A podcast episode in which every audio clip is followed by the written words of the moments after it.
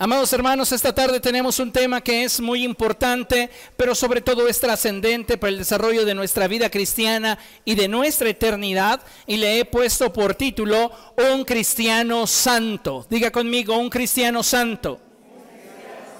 Una vez más, un cristiano santo. Sabe, es bien importante que entendamos que dentro del pueblo del Señor hay muchas clases de cristianos. Hay cristianos light, hay cristianos tibios, hay cristianos carnales, pero Dios desea que nosotros seamos un pueblo de cristianos santos. Dios quiere que tú seas santo. Diga después de mí, Dios quiere que yo sea santo, sin que me importe cómo vive el de al lado. ¿Qué es lo que Dios espera de ti? Que seas santo. ¿Qué quiere Dios de ti? Que seas santo, sin que te importe, sin que te afecte cómo vive el de al lado. ¿Por qué? Diga conmigo, porque la santidad es un asunto personal. Abra conmigo su Biblia, por favor, en segunda los Corintios. Vamos a segunda los Corintios capítulo 11. Y vamos a leer a partir del verso 2. Segunda a los Corintios, capítulo 11, verso 2. ¿Lo tiene? Dice la escritura de la siguiente forma. El celo que siento por ustedes proviene de Dios, pues los tengo prometidos a un solo esposo, que es Cristo, para presentárselos como una virgen pura. Pero me temo que Así como la serpiente con su astucia engañó a Eva, los pensamientos de ustedes sean desviados de un compromiso puro y sincero con Cristo.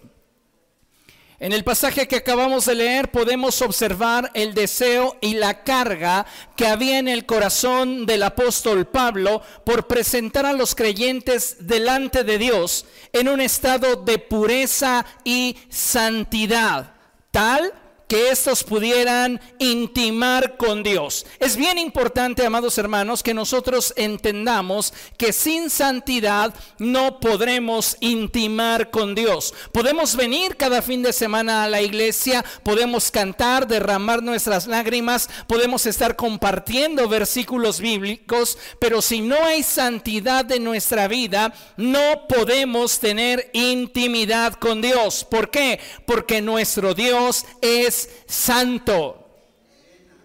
Y eso es algo que no debemos olvidar ni perder de vista. Por esto es que al apóstol le interesaba que los creyentes tuvieran una vida que reflejara la pureza y la santidad que les permitiera intimar con Dios. Ahora bien, también en este pasaje el apóstol Pablo reconoce que para que el creyente pueda vivir en ese nivel de santificación, deberá de superar los constantes intentos. Diga conmigo, constantes intentos.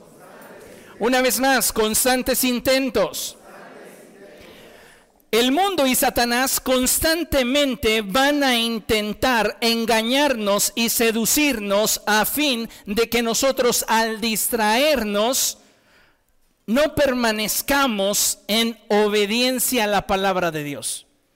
Satanás continuamente va a estar hablando a nuestra vida, el mundo constantemente estará presentando delante de nosotros diferentes tipos de distracciones cuya finalidad es que tú y yo fallemos en cuanto a nuestra obediencia a Dios y su palabra se refiere.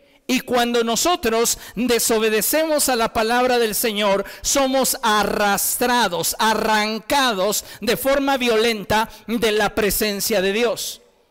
Por esto es que el argumento inicial es que sin santidad no podemos tener intimidad con Dios. Recuerde las palabras del profeta cuando éste expresó y dijo, si algo hace división entre Dios y nosotros, son nuestros pecados. Si nosotros como iglesia, nosotros como creyentes, no priorizamos la santificación personal en nuestra vida, difícilmente vamos a poder intimar con Dios, sin importar todo aquello de lo cual estemos participando semana a semana. Hablamos de intimidad. Diga conmigo, hablamos de intimidad. No debemos olvidar que todo pecado, sin importar su color o tamaño, porque déjeme decirle, como seres humanos tendemos a clasificar el pecado. Y si es algo que yo practico, entonces va a tener colores pastel. Pero si es algo que alguien más practica, son de los más oscuros. Y sabe, pecado es pecado. No importa el color o el tamaño que tú le asignes, debemos de tener presente que el pecado nos separa de Dios de una forma violenta. La escritura dice que la paga del pecado es muerte. La escritura dice que por cuanto todos pecamos estamos destituidos de la gloria de Dios. Ahora bien, cuando hablamos del pecado, hablamos de aquello que es una transgresión a la ley de Dios. Y como ya les mencioné, la paga del pecado es muerte y el pecado nos separa de Dios. Pero debemos entender respecto de la naturaleza del pecado que hay un cierto tipo de pecado que no lleva a la muerte. ¿Qué es lo que está diciendo, pastor? Pareciera que se está contradiciendo. Dentro de toda contradicción en la escritura hay siempre una revelación. Y lo que deseo comunicarle es que hay pecados que no llevan a la muerte. ¿Cuáles son esos pecados que no llevan a la muerte? Bien, pues son aquellos pecados que se cometen sin premeditación y sin la intervención de tu voluntad. Son pecados que cometemos a los ojos de los demás por descuido, donde no hubo dolo, donde no hubo una premeditación, donde no hubo maldad detrás de nuestro actuar. Y es importante que tengamos presente esto. Y no podemos clasificar todos los pecados dentro de esta categoría. Porque podríamos mencionar pecados muy obvios que se dan comúnmente en nuestra sociedad, adulterio, fornicación, pornografía, robo, mentira. Todos estos tienen una premeditación. Todos estos tienen una manifestación implícita de la voluntad. Entonces los pecados que no llevan a la muerte son aquellos pecados que se realizan o que se cometen sin una premeditación y sin la intervención de nuestra voluntad. Vea lo que dice la escritura en la primera epístola del apóstol Juan, primera de Juan capítulo 5. Y vamos a leer los versos 16 y 17. Y vea lo que enseña la escritura. Dice, si alguno ve a su hermano cometer un pecado que no lleva a la muerte. Si alguno, lo repito, ve a su hermano cometer un pecado que no lleva a la muerte, ore por él. Hay pecados que no te van a llevar a la muerte. ¿Por qué? Porque son pecados que no se cometieron con dolo, con premeditación. En el contexto de este pasaje, a la iglesia se le había prohibido participar de aquellos alimentos sacrificados a los ídolos, participar de la sangre de los, de los animales. Y sucedía que algunos creyentes que eran nuevos en el caminar con Cristo, de repente se les olvidaba que debían de tener cierto tipo de conducta y cuando otros creyentes que llevaban más tiempo en el Señor los veían cometer esta clase de pecados, tropezaban. Ese jamás ha nacido de nuevo. Yo lo vi comiendo de lo sacrificado a los ídolos. Ese jamás ha nacido de nuevo. Yo lo vi ahí echándose sus taquitos de moronga. Y el hermano con su limpia conciencia e incluso me atrevo a decir, quizá hasta con acción de gracias, participaba de aquello que se le había prohibido participar, pero en cuya conciencia y corazón no había maldad. Dice la escritura, si alguno ve a su hermano cometer un pecado, que lo haya realizado sin una premeditación y sin una clara involucramiento de su voluntad, ora por él. Fue un descuido. Y dice la escritura Oren por él y Dios le dará vida. Me refiero a quien comete un pecado que no lleva a la muerte.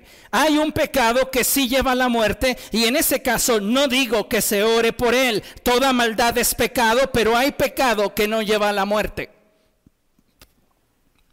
Es importante que tengamos presentes y claros estos conceptos, porque Muchas veces como pueblo del Señor no nos damos cuenta o no queremos darnos cuenta que vivir de acuerdo con la palabra de Dios nos implicará vivir en constante contraste y lucha con la forma de vivir que prevalece en el mundo actual. Todo aquel que quiera vivir de una manera digna del Evangelio que ha recibido va a vivir contra corriente. Y a veces o no queremos darnos cuenta ¿O no nos damos cuenta de que la vida cristiana es un constante desafío? Día con día libramos una batalla espiritual. Y sabe, creo que es tiempo de que muchos de nosotros podamos avanzar en nuestro compromiso y en nuestro entendimiento de que Dios está esperando que cada uno de nosotros se convierta en un factor de cambio y transformación en su generación. Pero ¿cómo lo vamos a lograr? Viviendo en obediencia a la palabra de Dios. Y eso implica caminar en santidad. Tú no puedes decir que eres santo si tú no estás caminando en una completa y absoluta obediencia a la palabra de Dios. Tal vez tu corazón no te reprende porque tienes un corazón endurecido. Tal vez tu conciencia no te dice que lo que estás haciendo está mal. ¿Por qué? Porque tienes una conciencia encallecida. Tal vez no sientes dolor porque has silenciado tu conciencia. Pero necesitamos entender que independientemente de cómo nos sintamos, si nosotros estamos transgrediendo la ley de Dios, estamos pecando. Y en esto no hay favoritismos. Hoy día muchos cristianos han abrazado la religión, otros se entretienen con actividades piadosas. Pero pocos están realmente ocupándose de su santificación personal. Y es que debemos entender que la santificación en nosotros no es opcional. No debes de ver la santificación en tu vida como algo opcional. Muchos cristianos lo tienen como algo opcional. Si quiero lo hago y si no quiero no lo hago. Creo, amados hermanos, que necesitamos Entender que la santificación es un requisito bíblico que nos es indispensable para poder presentarnos delante de Dios y poder habitar en su presencia. No importa cuántos cantos cantes ni cuántas oraciones presentes delante de Dios cada día, si tú no estás caminando en obediencia, lo que haces no es suficiente. La santificación personal debe de convertirse en la base de nuestro caminar con Cristo. Muchos cristianos hoy están deseando participar del mover de Dios, quieren más de Dios, pero no se están santificando. Y sabes, cuando una persona no se está santificando, se está exponiendo a una atmósfera peligrosa, porque si Dios manifestara su gloria, esa gloria se convertiría para ese creyente en juicio. Y nosotros necesitamos como pueblo del Señor entender que lo que Dios espera de nosotros es un mayor nivel de compromiso respecto de la santidad respecto de nuestra santificación personal. Para que usted y yo podamos vivir en el nivel de santidad que Dios espera de nosotros, no basta con hacer aquello que a nuestro parecer es justo o digno de alabanza. Tú puedes creer que eres santo porque no sientes que haya algo que te acuse. Consideras que no le haces mal a nadie, lees tu Biblia todos los días y asistes los fines de semana a la iglesia. Pero si tú no estás obedeciendo la palabra de Dios en su plenitud, no puedes presumir de que estás teniendo realmente una vida recta delante de Dios. Por eso nos es necesario aprender a vivir en la fe del Hijo de Dios para permitirle al Espíritu Santo gobernar sobre nuestros deseos e impulsos y de esta forma podamos manifestar un estilo de vida como aquel que hubo en Cristo. Solo a través del gobierno del Espíritu Santo en nosotros es que podremos gobernar sobre nuestros deseos e impulsos. El apóstol Santiago dice que cada uno de nosotros es tentado de acuerdo a sus propias debilidades. Y eso es algo que es cierto. Lo que para ti es una debilidad puede ser que para aquel no lo sea. Y lo que debemos estar conscientes es que Dios desea que todos seamos santos que todos trabajemos en nuestra santificación personal, pero eso es algo que solo yo puedo determinar. Abra su Biblia, por favor, en Gálatas capítulo 5. Epístola del apóstol Pablo a los Gálatas capítulo 5. Y leemos el verso 24. Vean lo que dice la palabra del Señor. ¿Lo tiene? Gálatas 5:24 dice la escritura, los que son de Cristo Jesús han crucificado la naturaleza pecaminosa con sus pasiones y deseos. Qué interesante. No es simplemente un acto de la casualidad el que tú seas una persona santa. Hay personas que creen que mientras más participen de la religión, más santos son. Ese es un error. Porque tal vez puedes estar participando de la religión, pero al no tener una vida de obediencia a la palabra del Señor, lo único que estás acumulando es antigüedad. La santidad es algo que se da como resultado de tener intimidad con Dios, de buscar a Dios, de permitirle a Dios gobernar sobre nuestras pasiones, sobre nuestros deseos, a través del gobierno que Él ejerce sobre nuestra mente y nuestro corazón. Una mente con pensamientos desordenados genera emociones desordenadas. Y si sumamos pensamientos desordenados más emociones desordenadas, tendremos actitudes desordenadas que se van a desembocar en conductas desordenadas. Y sabe, amados hermanos, yo creo que hoy usted y yo necesitamos entender que necesitamos del Espíritu Santo para que nuestras pasiones puedan ser gobernadas. Dice la Escritura que los que son de Cristo Jesús han crucificado, han tomado una decisión. Jamás dice la Escritura que Dios ha crucificado. Eres tú mismo dándole muerte a tus pasiones, a tus deseos. Eres tú estableciendo un hasta aquí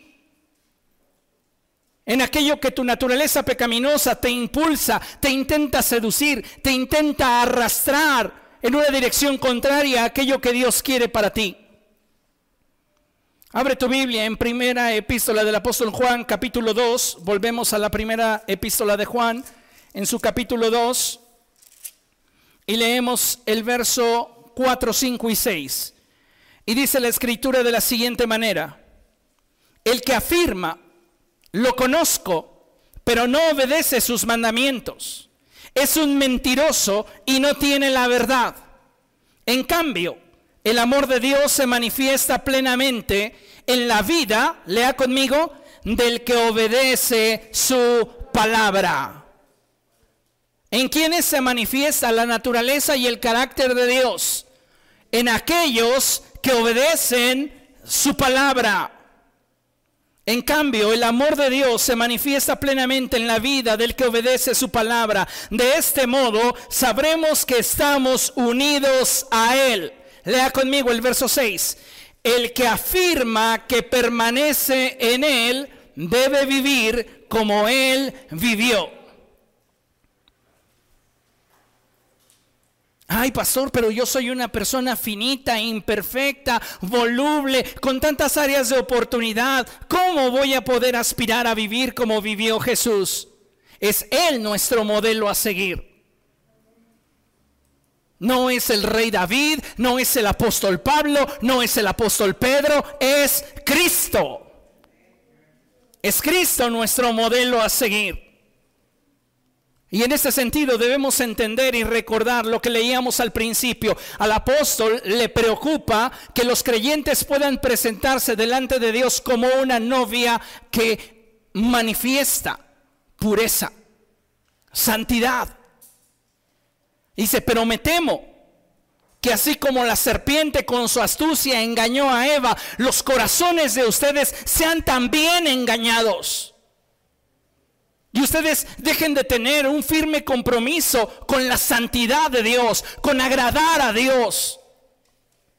¿Sabe cómo Satanás indujo a Eva a pecar? Con argumentos. Diga conmigo, con argumentos. Y es que cada vez que se presenta la tentación delante de tu vida, Satanás va a utilizar argumentos para que tú creas que ceder en esa área de tu vida es la respuesta que tú estás esperando. Al apóstol le preocupaba que los creyentes fueran engañados. Y sabes, muchas veces caemos en el error y el engaño porque comenzamos a inclinar nuestro oído hacia los argumentos sutiles que Satanás emplea para seducirnos.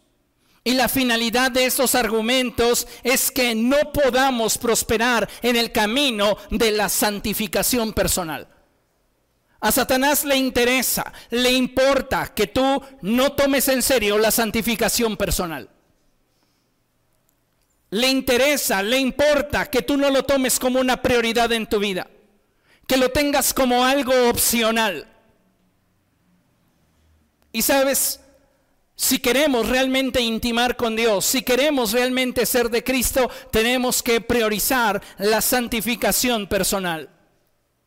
¿Cuáles son estos argumentos que Satanás emplea para seducir a los cristianos, quiero mencionarte cinco argumentos que él constantemente emplea para intentar apartarnos de la obediencia a la palabra de Dios. El primer argumento que Satanás utiliza es, no puedes ser santo, mejor disfruta de la vida. ¿Cuántas veces has sentido que no puedes ser santo? Por más que te esfuerzas, por más que te reprimes, no puedes ser santo. Y viene Satanás y te susurra, no puedes ser santo. Mejor ya, disfruta de la vida. Este pretexto que muchos utilizan para justificar su falta de determinación para santificarse está enfocado en lo que en nuestras fuerzas podemos hacer. Y ese es el principal problema. No serás jamás santo en tus fuerzas ni en tu capacidad. Porque la santidad no es algo que tú puedas producir. La santidad es algo que el Espíritu de Dios produce en aquel que se ha rendido a su presencia. En aquel que está dispuesto a obedecer su palabra. No es algo que por reprimirme o por disciplinarme yo voy a poder alcanzar. Ah, ya soy santo, llevo una semana sin hablar mal de nadie. Me he mordido la lengua. ¿Sabes qué? Solamente eres un hipócrita reprimido. Pero santo no lo eres. Porque lo sigues deseando en tu interior. Así que no digamos que, ay, lo estoy logrando. Por tu capacidad tú no puedes ser santo. Y Satanás te seduce diciendo, no puedes ser santo. Obvio, no puedo. En mi fuerza no puedo, pero si me rindo al poder del Espíritu Santo y le pido al Señor que Él viva a través de mí, entonces sí podré ser santo, sí podré vencer sobre la tentación. Pero, ¿qué sucede? Preferimos disfrutar de la vida. Y sabe, para poder aspirar a ese nivel de santidad que Dios desea en nosotros, necesitamos aprender a rendirnos a los pies del Señor. Por eso el apóstol Pablo expresa cosas como estas. Ya no vivo yo, mas Cristo vive en mí. No soy yo intentando ser santo es permitiéndole a Dios que Él manifieste la naturaleza de Cristo a través de mi vida. Cuando nosotros escuchamos el argumento de Satanás diciéndonos, tú no puedes ser santo, oye, por favor, ve tu pasado. Ahora vienes a la iglesia y te quieres dar golpes de pecho, mira qué hipócrita eres. Y nosotros comenzamos a inclinar nuestro oído a la serpiente, a argumentar con la serpiente. Y así como Eva fue engañada, muchos de nosotros estamos siendo engañados y diciendo, sí, tienes razón, ¿para qué me sigo esforzando? No es que te esfuerces, es que cambies la estrategia. Ríndete, ríndete. No es que intentes lograrlo en tu capacidad o en tu habilidad. Es que le permitas a Dios gobernar sobre tus pensamientos, sobre tus emociones. Y eso va a producir un cambio en tu actitud y cambios en tu conducta, en tus afectos. El segundo argumento es, todos lo hacen. Se presenta delante de ti la tentación y el argumento que Satanás comienza a emplear contigo es, ay, ya eres muy santo, mejor hazlo, al cabo todos lo hacen. Como le mencionaba hace un momento, vivir la vida cristiana es vivir contracorriente. Es vivir en un constante contraste con el mundo. La escritura dice que el reino de los cielos avanza contra viento y marea. No dice que avanza de acuerdo al viento o la marea, contra viento y marea. No importa si todos lo hacen, si el Espíritu Santo me ha hablado de manera personal y me ha dicho que eso que he estado haciendo no quiere que yo lo siga haciendo por causa de la obediencia que le debo a Él, no debería hacerlo. ¿Por qué? Porque la cuestión de la santificación es algo personal. Hay leyes universales y hay leyes particulares. Y puede ser que el Espíritu Santo alguno de ustedes le hable con convicción y le diga, no quiero que veas la televisión, porque tú sabes qué es lo que sucede cuando prendes la televisión. No podemos justificarnos, es que todos lo hacen. Ay, es que todos los demás lo ven, hasta pagan su televisión digital. ¿Por qué yo no? Porque es algo que Dios está hablando a ti de forma personal. Pero ¿qué es lo que quiere Satanás? Que nos justifiquemos en los demás. Es que todos lo hacen. Satanás siempre buscará utilizar a los demás para distraerte de tus metas personales. Y debemos enfatizar que la santificación debe convertirse para cada uno de los creyentes en una meta personal, que no solo se desee, sino que se convierta en un anhelo que nos permita caminar con Dios. La diferencia entre aquello que deseas y aquello que anhelas es que aquello que deseas, si lo tienes bien, si no lo tienes tan bien, pero aquello que anhelas, tú no puedes vivir sin ello. Y la santificación debería de convertirse para cada uno de nosotros en un anhelo anhelo caminar con Dios, es mi anhelo, es mi deseo poder rendir mi vida al Señor y haré todo lo que en mi mano esté para que este deseo se convierta en el anhelo que dirija mi vida.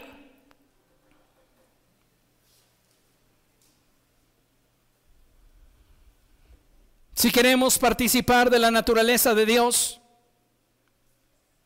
debemos atrevernos a caminar con Él. Entendiendo que no importa que elija la mayoría, cada uno de nosotros dará cuentas a Dios de sí mismo.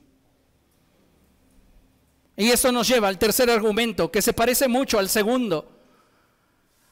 Y tiene que ver con que Satanás susurra a tu corazón diciéndote, permítetelo, ni que todos los demás fueran perfectos. Ay, mira, tú reprimiéndote y el pastor está peor que tú. ¿Y qué si quien te preside se quiere ir al infierno? ¿Tú te vas a ir con él? No vengo aquí a predicarte porque ya lo haya alcanzado todo o que sea perfecto.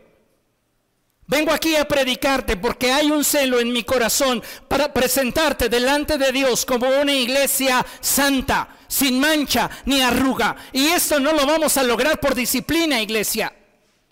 Lo vamos a lograr solamente rindiéndonos a los pies del Señor, muriendo a nosotros mismos. ¿Cuál es entonces la solución para que yo pueda caminar en santidad? Morir. Pero no hablar de una muerte natural, hablo de una muerte espiritual donde tú determinas someter tu naturaleza pecaminosa. Ni que todos los demás fueran perfectos. Es verdad que todos fallamos y muchos cometemos errores que denotan que hay áreas en nuestra vida en las cuales necesitamos tomar decisiones y trabajar. Sin embargo, dejarnos arrastrar por lo que otros hacen es una forma muy triste de limitar nuestro avance. Áreas de oportunidad en el prójimo siempre encontrarás. Pero más allá que ocuparte de la vida de otros, deberías de ocuparte de cómo estás caminando tú. Porque es muy fácil levantar nuestra mano para señalar y juzgar. Es que él no está haciendo las cosas como debería. Es que ella no está caminando como se espera. Pero ¿qué de ti? Tratamos de santificar nuestra hipocresía. Presentándonos ante los demás como jueces de aquellos que nos rodean, cuando no reparamos en la forma en la cual nosotros de forma íntima estamos conduciéndonos. Satanás viene y te argumenta y te dice, permítetelo. Ni que todos los demás fueran perfectos. Y cuando tú comienzas a inclinar tu oído a este tipo de argumentos, comienzas a ser seducido. Y comienzas a desviar tu mirada de Cristo, quien es tu meta. Y comienzas a mirar al pastor, al diácono, al anciano, al líder, al congregante, a la visita. Y entonces empiezas a ver en todos defectos. Pero la escritura jamás dice, bien puestos los ojos en los errores de tu hermano. La escritura dice, bien puestos los ojos en Jesús, el autor y consumador de nuestra fe. Es a Él a quien tú deberías estar viendo. Es a Él a quien tú deberías buscar imitar. El problema es que nos justificamos en nuestra comodidad Y entonces si el pastor se permite uno, yo como soy menos espiritual, uno y medio, o quizá dos, o tal vez tres.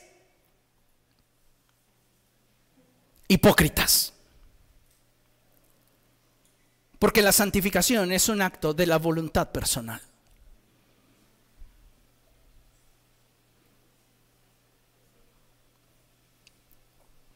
El cuarto argumento con el cual Satanás seduce a los cristianos es el amor lo justifica. Si lo que haces lo haces por amor, está justificado. No hay pecado en ello. Pecado es pecado, señores. Había una canción, ¿no? Que decía algo así, me acordé ahorita de la letra, decía, estuve loca ayer, pero fue por amor. ¿Sí? ¿Se acuerda de ese estribillo? Fue muy famoso. Y parece que nuestra sociedad hoy día quiere justificar el pecado si tiene como contexto una relación sentimental sincera. Puede ser muy sincero el vínculo al que te estás conectando, pero si no está respaldado por la palabra de Dios, es pecado. No hay adulterio santo. No hay fornicación santa. No hay pornografía santa. No existe tal cosa. Ay, es que lo estoy haciendo por amor. Puede ser que te vendas la idea que es amor y posiblemente eres sincero en tu emoción. Pero si está reprobado a los ojos de Dios, está reprobado. Muchos de nosotros no estamos actuando por amor, estamos actuando por conveniencia. Entonces debemos de tener mucho cuidado para discernir. Porque muchas veces Satanás va a presentar delante de ti la tentación y te va a seducir, haciéndote creer que permitírtelo te conviene. ¿Qué le dijo a Eva? No morirás. Es más, te conviene. Porque el día que tú cedas a lo que Dios dijo que no, serás como Dios.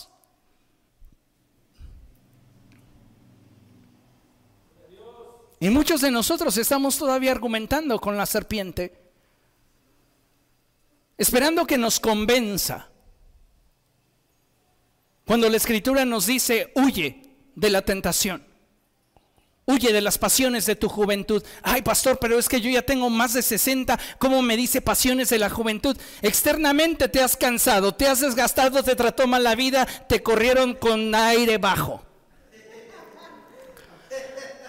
Pero la realidad es que sin importar la edad que tienes, estás batallando con las mismas pasiones que te dominaban cuando tenías 20. ¿Cómo entonces las pongo bajo control? Muriéndote. Y vuelvo a reiterar, no me refiero al hecho físico, al hecho natural, me refiero a la voluntad de rendirnos a Cristo. Si no tienes a Cristo, no tienes nada. Cristo es todo lo que tenemos. Cristo es todo aquello que necesitamos y es todo cuanto nosotros requerimos para acercarnos a Dios. Escucha esto. Si Cristo no hubiese tocado la tierra, tú y yo no hubiésemos tenido ni una mínima posibilidad de tocar el cielo.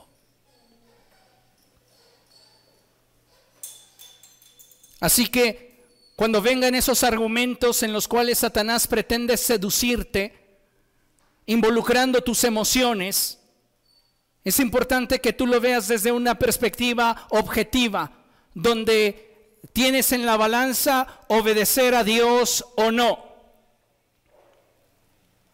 Déjate de sentimentalismo si sé objetivo en tus decisiones. Porque cuando nos dejamos llevar por nuestro sentimentalismo, entonces nos justificamos. Y si Dios nos lo prohíbe, entonces Dios es malo, porque no entiende lo que yo estoy sintiendo de forma pura y sincera.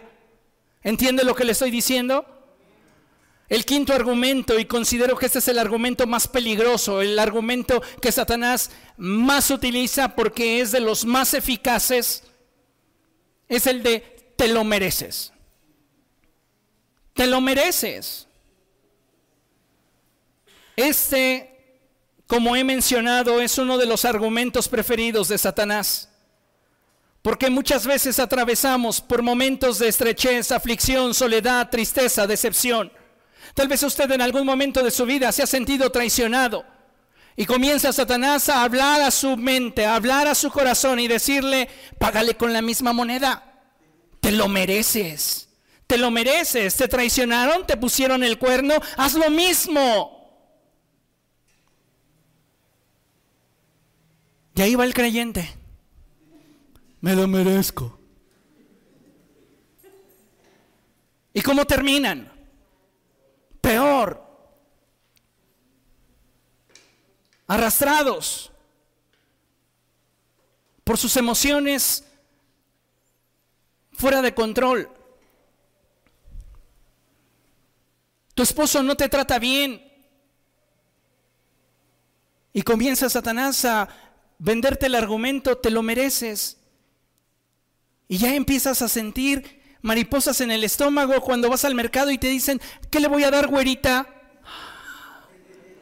Al menos me mira.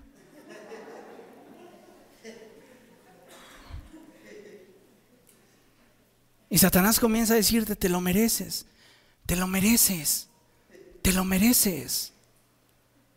Estás sufriendo violencia en una relación y de repente comienza a ver quién te trata bien. Te lo mereces. Has sufrido mucho. O un caso distinto. Estás atravesando por un momento de estrechez financiera, te ha ido muy mal económicamente y tienes la oportunidad de robar. Te lo mereces. Te lo mereces.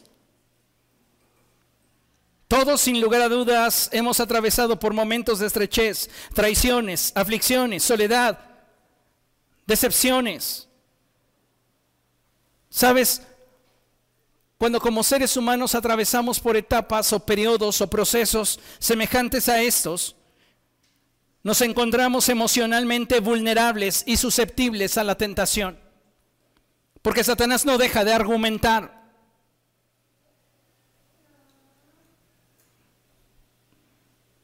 Ay, ¿te acuerdas del Pancho? Él te trataba bien. Sí, pero pues ahí lo tengo hasta bloqueado. Pues desbloquealo. Y ahí mándale un, hola.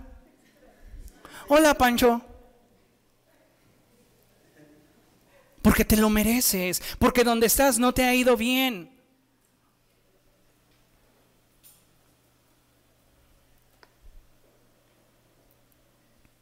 Cuando tú estás vulnerable y susceptible emocionalmente, debes de afirmar tus convicciones en tu mente y en tu alma. Porque de otra manera vas a ceder bajo el pretexto de encontrar un alivio o una salida a tu crisis. Y aunque íntimamente tú sabes que ese no es el camino, lo tomas porque te autocompadeces y piensas finalmente, lo merezco. ¿Cuántas personas han estado batallando en diferentes áreas de su vida con diferentes adicciones? Pueden estar bien una semana, dos semanas, tres semanas. Finalmente reciben una cantidad de X por su trabajo, lo cuentan y dicen, pues sí, la libro y comienza la tentación. Oye, ya llevas tres semanas sobrio. ¿Por qué no comienzas a tomar un poco? Te lo mereces. ¿Por qué no te metes esta porquería? Que te va a hacer sentir bien y te va a ayudar a olvidarte de las presiones que en este momento tienes. Te lo mereces. Y el cristiano comienza a argumentar con Satanás y termina diciendo, creo que sí me lo merezco. Nada más voy a apartar lo de la renta, aparto lo de mi telefonía celular, aparto lo de... El día del Padre no, pues ese no cuenta, pero aparto lo que tenga que hacer y ya. Miren, los varones casados decimos sí. Allá ustedes y su conciencia. Pero ya viene. ¿eh? Y no da como que la Virgen le habla.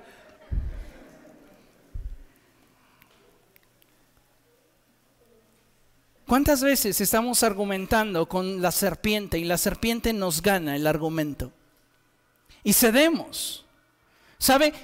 Esta serie de argumentos tiene como finalidad cautivar la mente del creyente, atrayéndolo a una serie de pensamientos, emociones, actitudes y conductas que lejos de permitirle consolidar su fe y convicciones en Cristo, le van moldeando de una forma tal que poco a poco comienza a deslizarse de la gracia de Dios, comprometiendo su relación con Cristo. Si tú no caminas en santidad y por ende en obediencia a la palabra de Dios, poco a poco te estarás deslizando de la gracia de Dios.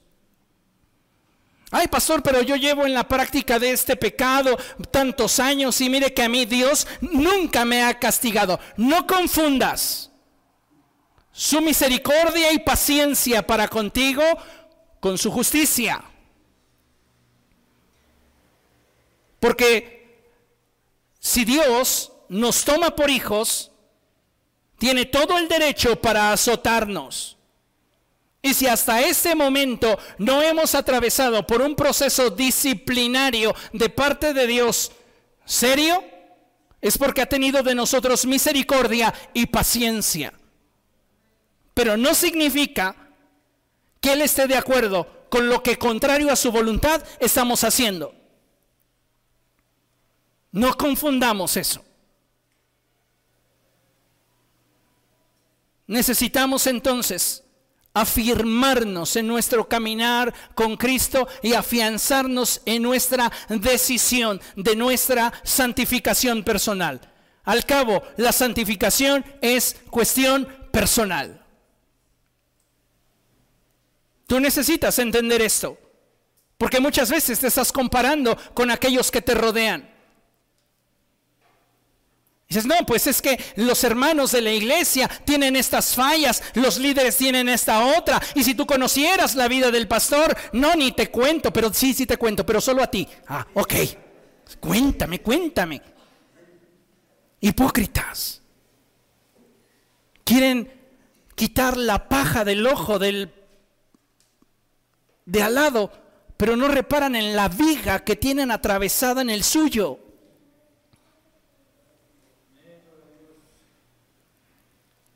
La santificación personal es un asunto estrictamente personal. Y si tú no te quieres santificar, Dios no te va a obligar a que te santifiques. Por eso la escritura dice, que el que quiera santificarse, santifíquese más. Pero el que no lo quiera, no está obligado. Pero no esperes tener parte con Cristo. Consideremos lo que la palabra de Dios enseña. Hebreos capítulo 12, versos 14 y 15. Dice la escritura así, busquen la paz con todos ¿Es fácil? No, ¿verdad? Pero mientras esté de nuestra parte, tengamos paz con los demás. Si alguien ya te ha demostrado que no eres de su agrado, sana distancia. ¿Cuál es el problema? Pero busquemos la paz con todos. Y la santidad. Diga conmigo, y la santidad. Y la santidad. Una vez más, y la santidad y la santidad, sin la cual nadie verá al Señor. Pero soy apóstol, nadie verá al Señor. Pero soy maestro de niños, nadie verá al Señor. Pero soy operador de audio, nadie verá al Señor. Pero soy una persona que trabaja constantemente en la obra de Dios, nadie. No hay acepción de personas delante de Dios. No importa cuánto hayamos servido ni cuánto hayamos hecho, si no se caracteriza nuestra vida por un genuino compromiso y obediencia a la palabra de Dios, si en nosotros no hay fruto de santidad, no tendremos parte con Cristo. Muchos en aquel día dirán, Señor, Señor, yo fui pastor muchos años, yo fui profeta mucho tiempo, yo hice milagros, yo gané a muchos para ti. Y Él les dirá, no te conozco apártate de mí. ¿Sabes la santidad? Dice la escritura que es un adorno en la casa de Dios. La santidad en la vida del creyente es aquello que te distingue de los demás. Y no hablo de una santidad que logramos a través de nuestros méritos. Porque ninguno de nosotros tiene la capacidad para hacer la santificación meritoria. Ay, es que yo he estado haciendo esto, por eso Dios me debe de santificar. No, es algo que Dios nos da por su gracia, en la medida que nosotros pasamos tiempo con Dios. Pero me encanta esa porción de la escritura en los evangelios cuando Jesús dice que en los días de la boda Hubo uno que se presentó allí sin estar vestido de boda y le, digo, le dijo, amigo, ¿qué haces aquí si no estás vestido de boda? Nadie que no tenga la santidad en su vida podrá presentarse en la presencia de Dios, podrá tener parte con Cristo. No importa cuánta Biblia sepas, no importa cuántos cantos te sepas, no importa en qué áreas de la iglesia hayas servido. Dice la escritura, sin santidad nadie verá al Señor. Por eso, asegúrense de que nadie deje de alcanzar la gracia de Dios. ¿Cómo dejo de alcanzar la gracia de Dios? Abrazando los argumentos del diablo. ¿Te lo mereces? ¿Todos lo hacen? Ni que los demás fueran tan perfectos. No puede ser santo, mejor disfruta. Cuando tú comienzas a abrazar esos argumentos, comienzas a deslizarte de la gracia de Dios. Porque comienza tu mente a distorsionar lo que Dios espera de ti. Por eso dice la escritura, asegúrense de que nadie deje de alcanzar la gracia de Dios. ¿Cuál es la consecuencia de que una persona deje de alcanzar la gracia de Dios? Comienza a corromperse su corazón. Puede ser que fue una persona que mucho tiempo estuvo ministrando la palabra, mucho tiempo participó del culto al Señor, pero años después los ves desconectados de Cristo, con un corazón lleno de amargura, lleno de resentimiento, lleno de odio y avaricia, que no solamente se conforma con tenerlo, sino que corrompe a los que con ellos están. Y eso es peligroso.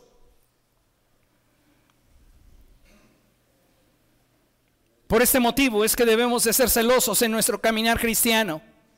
Y debemos buscar agradar a Dios con nuestra vida, tanto en lo público como en lo privado, en lo que es tangible como en lo que no lo es. Eso lo expresó el apóstol Pablo a Timoteo. Vaya conmigo, primera Timoteo capítulo 4, verso 12.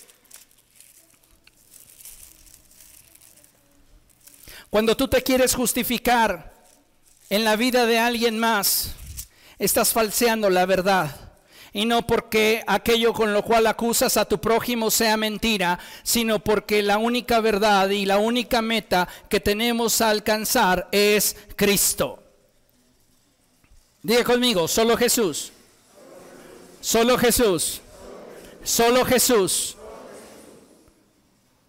Cuando tú te comparas con otros, Estás justificándote.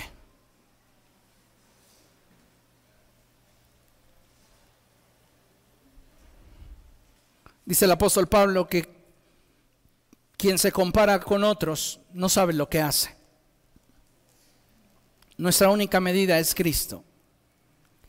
Primera Timoteo capítulo 4 verso 12 dice la escritura así, que nadie te menosprecie por ser joven al contrario, que los creyentes vean en ti un ejemplo a seguir. Escuche, en la manera de hablar, en la conducta, dos aspectos que revelan la abundancia del corazón. Dijo el Señor Jesucristo que de la abundancia del corazón habla la boca y la conducta refleja mis pensamientos gobernantes y mis emociones gobernantes.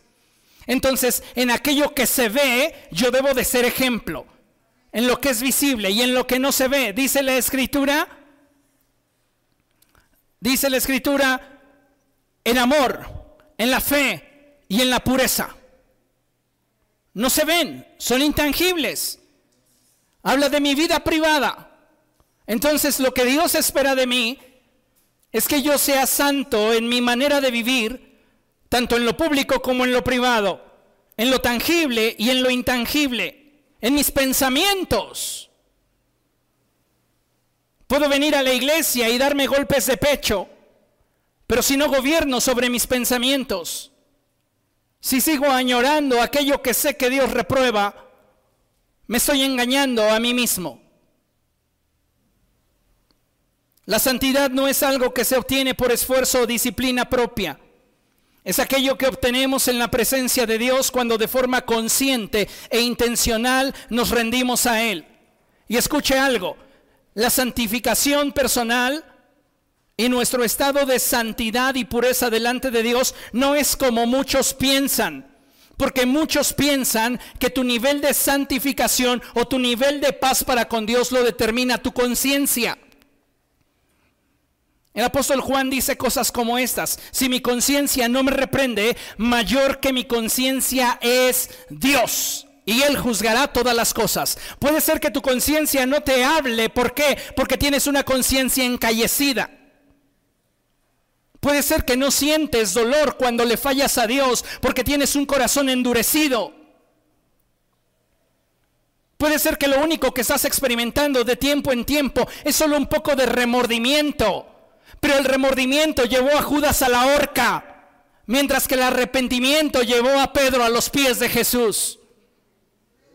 Cuando el Espíritu Santo trae convicción a tu vida, Él produce en nosotros una tristeza de la cual dice la Escritura, no hay que arrepentirnos. Porque esa tristeza que procede de Dios nos lleva precisamente hacia Cristo. Pero cuando la tristeza viene de parte de un remordimiento, es algo temporal y pasajero que no producirá en ti un cambio de conducta, un cambio de dirección. La pregunta obligada es en aquello en lo cual has estado siendo vencido. ¿Estás demostrando arrepentimiento o remordimiento? No me respondas, pero es importante que lo sepas tú. Porque si nos estamos justificando constantemente en los demás, estamos perdiendo la oportunidad personal de acercarnos de forma íntima a Dios. ¿Por qué? ¿Por culpa de lo que los demás hacen? No le veo sentido. No debemos olvidar que el costo de una vida carente de santidad es una eternidad sin Cristo en el infierno. Diga conmigo, el infierno es real. El infierno es real. Ahora como que lo cree. No lo tratemos como una fantasía. No lo tratemos como un elemento literario. El infierno es real. Y allí irán a parar todos aquellos que no tengan una vida de santidad. ¿Comprende lo que le estoy diciendo? Estoy siendo muy enfático en esto de que si usted comprende lo que le estoy diciendo, porque de forma intencional estoy librando mi alma de su sangre.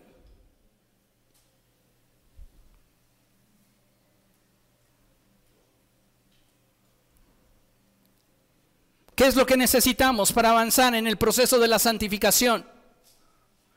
Compromiso. Diga conmigo, compromiso.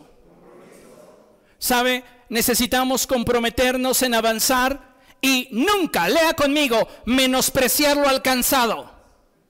Diga conmigo, menospreciar lo alcanzado. A veces tendemos a menospreciar lo que hemos alcanzado y tal vez tú eres una persona que tiene diferentes tipos de áreas de oportunidad en tu vida y llega un momento en el cual has estado luchando, pidiéndole a Dios fortaleza, pidiéndole al Espíritu Santo de su ayuda, y de repente te encuentras ante la tentación y Satanás comienza a menospreciar lo que has logrado.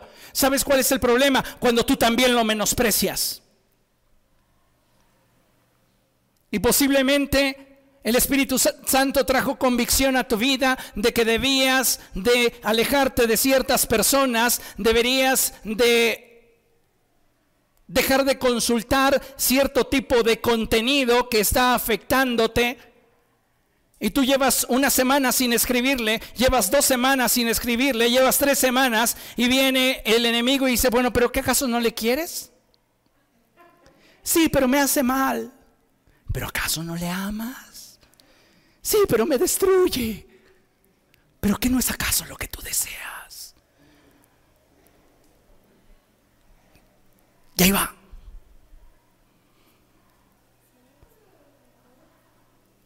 No permitas que Satanás menosprecie lo que por obra del Espíritu Santo estás logrando en tu vida, aunque a tus ojos parezca pequeño. Me encanta esa porción de la escritura en Reyes, cuando la escritura dice que Elías estaba clamando por lluvia y enviaba a su criado a que subiera a la montaña. Me acordé de un chiste. Y bueno, ese chiste es de una niña que le gustaron unas calcetitas en un pueblo que para llegar a ese pueblo subía la montaña, bajaba la montaña, subía la montaña, bajaba la montaña, subía la montaña y bajaba la montaña. Finalmente, después de este recorrido como siete veces, llegaba a la tienda y le decían que ya habían subido de precio porque se había tardado. Entonces otras siete veces subía y bajaba la montaña, subía y bajaba la montaña. El punto es que cuando llegó con el dinero justo compró sus calcetas y el siguiente domingo fue al zoológico. ¿Y qué crees que le dijeron los changos? Nada, los changos no hablan. Ay, o sea, eso es para que usted se relaje. ¿Ok? Pero recuerdo a Elías diciéndole a su siervo, sube la montaña, baja la montaña, sube la montaña, baja la montaña, sube la montaña, baja la montaña. ¿Y qué sucedió cuando subió por séptima vez? El siervo dijo, veo en la orilla del mar una pequeña nube como del tamaño de una mano que va subiendo. Las grandes cosas de Dios comienzan como cosas pequeñas. Pero son fruto de Dios. Así que si estás avanzando poco en esa área que no has logrado gobernar, no dejes que Satanás te menosprecie. Ay, estuviste adicto a este material visual por años. ¿Tú crees que con 15 días de no consultarlo ya lo estás logrando? No puedes ser santo, te lo mereces. Todos lo hacen. No menosprecies lo que Dios te está ayudando a lograr. No lo menosprecies. Comprométete en avanzar y nunca menosprecies lo alcanzado. Lean conmigo. Vale más avanzar un poco a la vez que no moverse y permanecer lejos de Dios. ¿Cuándo te ha desmotivado el ver que otros creyentes avanzan más que tú? ¿Cuántas veces te ha desmotivado el ver que otros creyentes que quizá tropezaron y cayeron de una forma muy abrupta, se levantaron de forma muy rápida y tú no puedes salir de donde te encuentras? Dudas de tu fe, dudas de tu capacidad, pero déjame decirte algo, que si Dios está contigo, no hay nadie contra ti. Y aun cuando tu primer estado haya sido muy pequeño, si tú te mantienes constante en el Señor, tu postrer estado será muy grande. Vale más avanzar un poco a la vez que no movernos y permanecer lejos de Dios.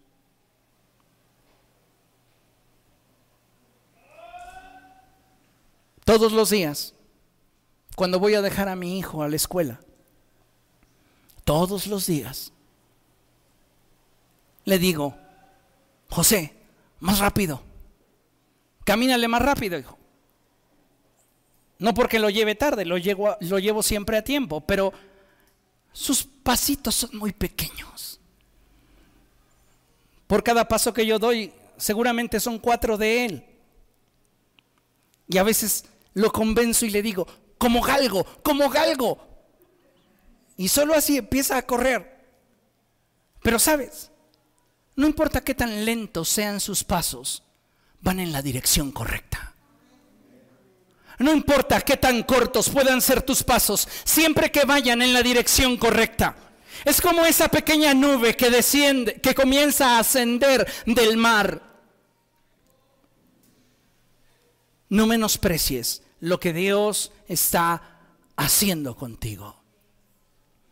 El camino a la santificación personal se da a través de tomar la decisión de vivir apartados del pecado, disponiéndonos a depender de Dios y de su Espíritu para poder resistir toda tentación. ¿Cómo lo voy a hacer? ¿Reprimiéndome? No, corre, busca refugio. ¿Dónde? En la oración y fortaleza en la palabra de Dios. Nadie sabe cuánto necesita depender de Dios como aquel que está consciente de qué tan frágil es sin Él.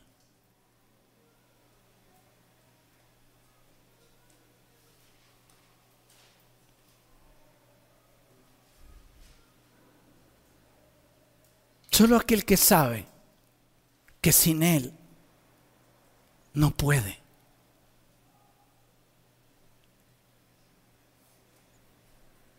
Sabe que Él es la fuente de su victoria. El Señor Jesucristo lo enseñó de esta manera. Vaya conmigo a Lucas capítulo 9, verso 23.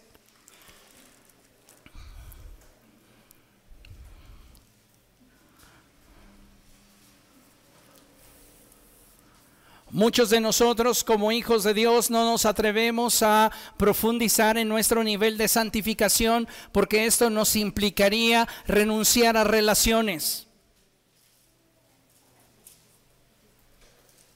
dejar prácticas que aparentemente nos proveen de determinada ganancia.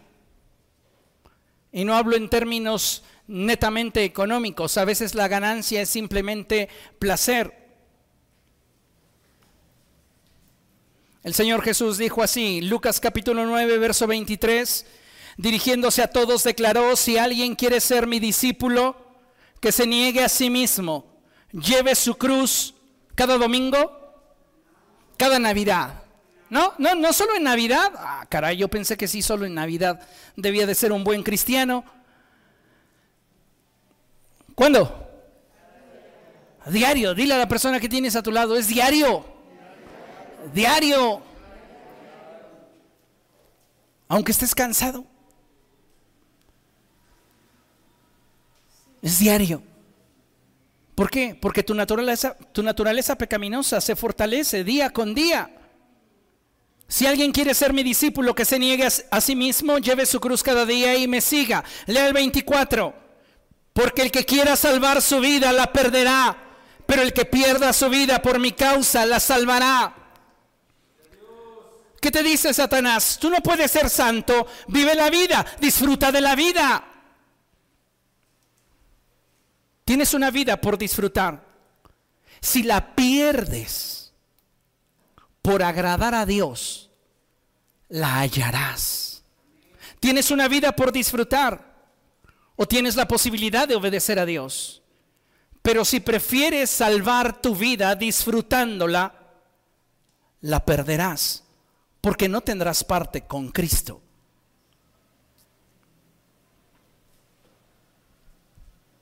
El que quiera salvar su vida la perderá, pero el que pierda su vida por mi causa la salvará.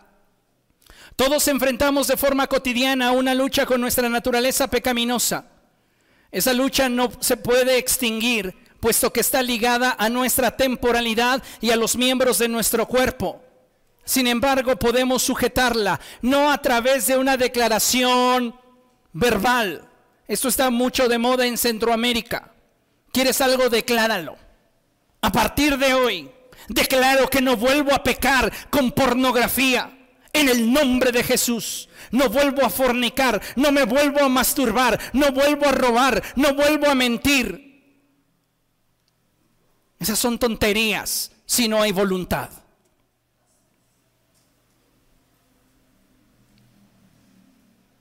Tienes que rendir tu voluntad a los pies de Cristo. Y entonces cuando tú ores y declares el nombre de Jesús, este tendrá eficacia en tu estilo de vida.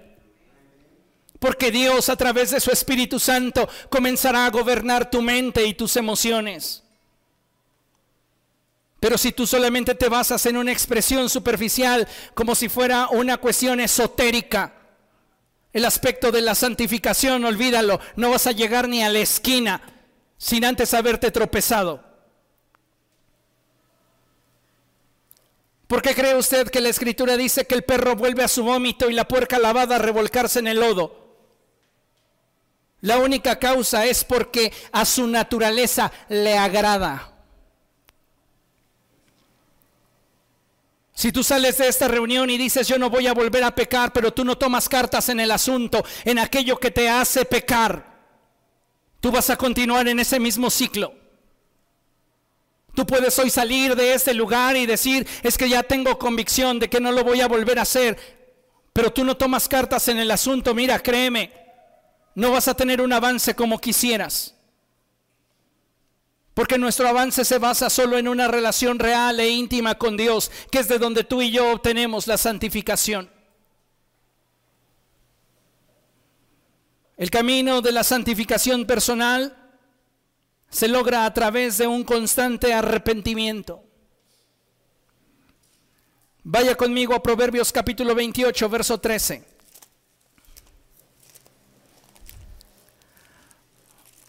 Proverbios 28, 13. Dice la escritura, quien encubre su pecado jamás prospera. Quien lo confiesa y lo deja, haya perdón. Pero sabe, hay actitudes al interior del cuerpo de Cristo que se asemejan a la conducta que expresa la palabra de Dios en Proverbios respecto de la adúltera. ¿Cómo dice la escritura que se maneja la adúltera? come, se limpia la boca y dice, no he hecho lo malo. ¿Por qué? Porque tiene un montón de argumentos que justifican su conducta. Pero lo que muchas veces destaca es nuestra gran ignorancia de la palabra de Dios. Mire, como cristianos jamás enfrentaremos una lucha más reacia y constante que la que habremos de librar en contra de nosotros mismos. Pero Dios es fiel. Y si nos rendimos a Él, Él también nos dará de su poder para vencer. Nosotros deberíamos de tener en la lona nuestra naturaleza pecaminosa, nuestros deseos para hacer lo malo, nuestros deseos para desobedecer la palabra de Dios, deberíamos de tenerlos en la lona. Pero en muchos casos es al revés. Nuestra carne está empoderada y somos esclavos de aquello que nos ha dominado. El Señor Jesucristo lo dijo así, aquel que practica el pecado esclavo es del pecado. Necesitamos rendirle nuestra vida a Cristo. ¿Para qué? Para que entonces podamos dar un fruto agradable a Él. Mire, considere la siguiente lámina. Ser santo no es una imposición de Dios para ser salvos.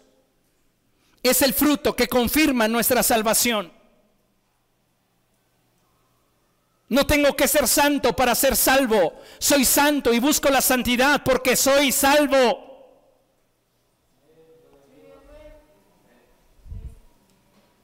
Acompáñeme a Colosenses capítulo 3. Epístola del apóstol Pablo a los Colosenses. Capítulo 3, versos del 5 al 10.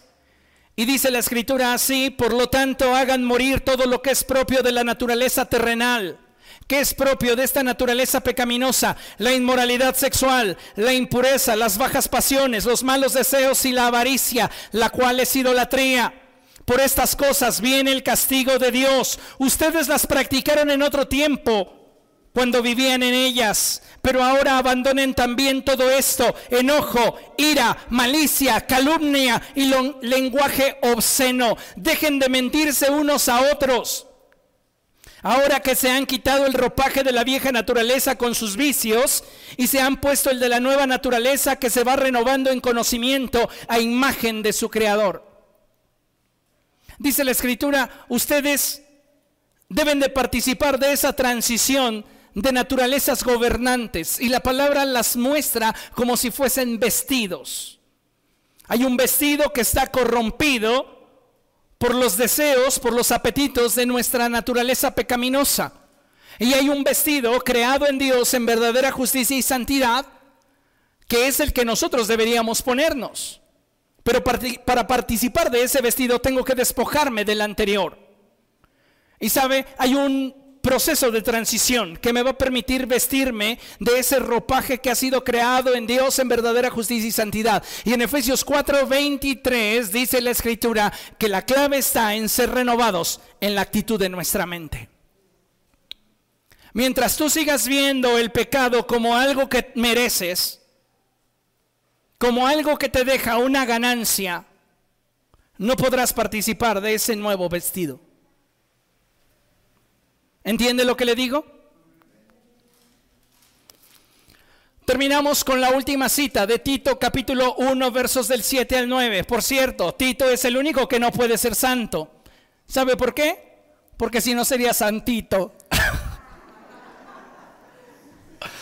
Entonces él es el único que no puede ser santo, pero vamos a la epístola de Pablo a Tito y él dice en el capítulo 1 versos del 7 al 9 lo siguiente, el obispo tiene a su cargo la obra de Dios y por lo tanto debe de ser intachable, no arrogante, ni iracundo, ni borracho, ni violento, ni codicioso de ganancias malavidas. Al contrario, debe de ser hospitalario, amigo del bien, sensato, justo, santo y disciplinado. Que el apóstol Pablo lo exprese hacia el obispo no significa que la iglesia del Señor esté exenta de ello. ¿Cuántas de esas características abundan en nosotros? No arrogantes, no iracundos, intachables, no borrachos, no violentos, no codiciosos de ganancias malavidas, hospitalarios, amigos del bien, sensatos, justos, santos y disciplinados. Debe apegarse a la palabra fiel según la enseñanza que revisó, recibió, de modo que también puede exhortar a otros con la sana doctrina y refutar a los que se opongan. No vengo a predicarle aquí porque yo sea perfecto o ya lo haya alcanzado todo. Vengo aquí a predicarle sobre este tema con la responsabilidad que me implica el pastorear su alma. Y usted tomará la decisión. Pero a partir de ese momento yo soy libre de la sangre de cada uno de ustedes. Necesitamos entender esta verdad porque cada uno de nosotros es responsable del nivel de santidad que tenga en su vida. Diga conmigo, mi santidad personal es un asunto mío y solo mío. Y yo daré cuentas a Dios de lo que yo decida.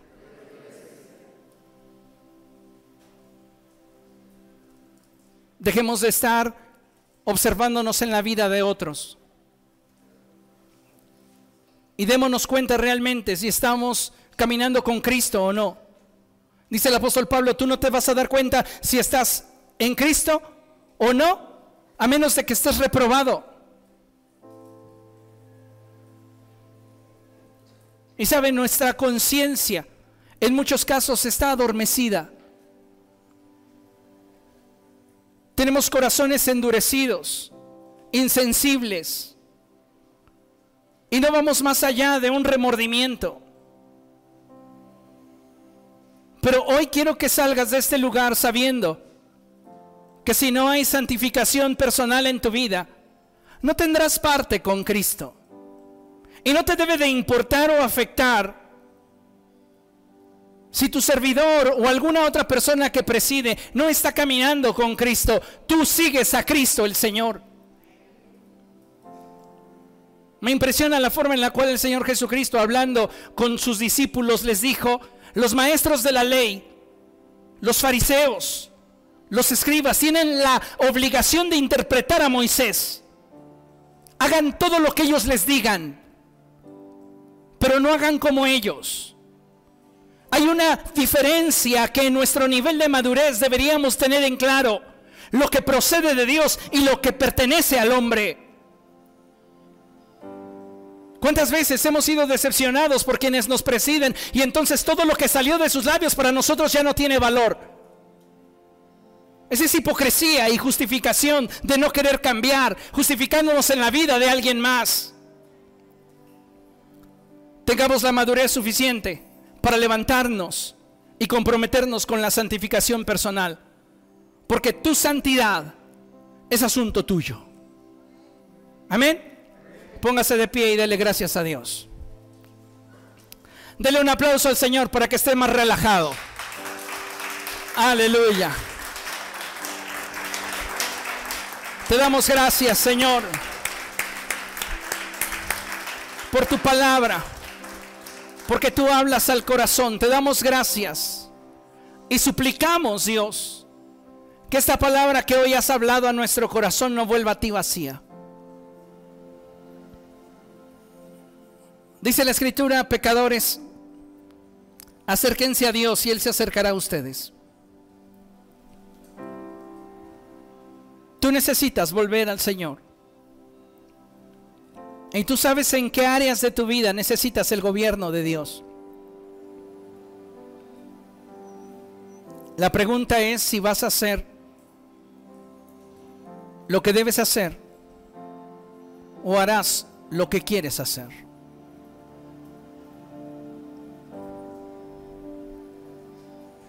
Si usted tuviera dudas sobre esto, ahí tengo una serie completita que es de mis series preferidas. Hablo de la vida de Sansón, desmenuzo la vida de Sansón y la serie se titula Entre el querer y el deber.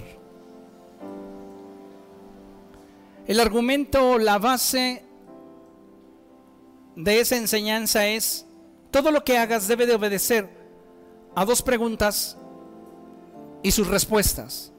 Y siempre la respuesta a la segunda pregunta debe de pesar más que cualquier cosa. ¿Cuáles son esas preguntas? La primera es, ¿quieres hacerlo?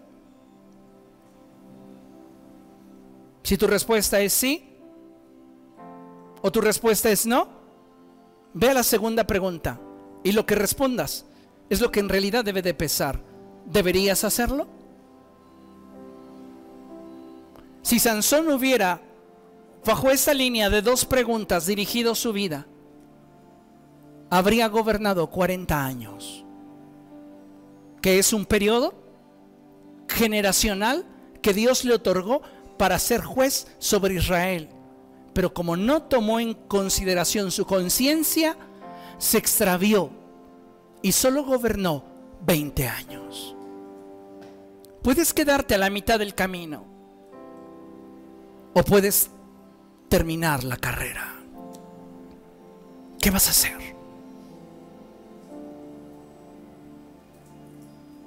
¿Qué vamos a hacer? Lo que yo haga no debería de afectar tu decisión. Lo que tú hagas no debería afectar la mía. ¿Comprende? Busque lo mejor para usted. Amén.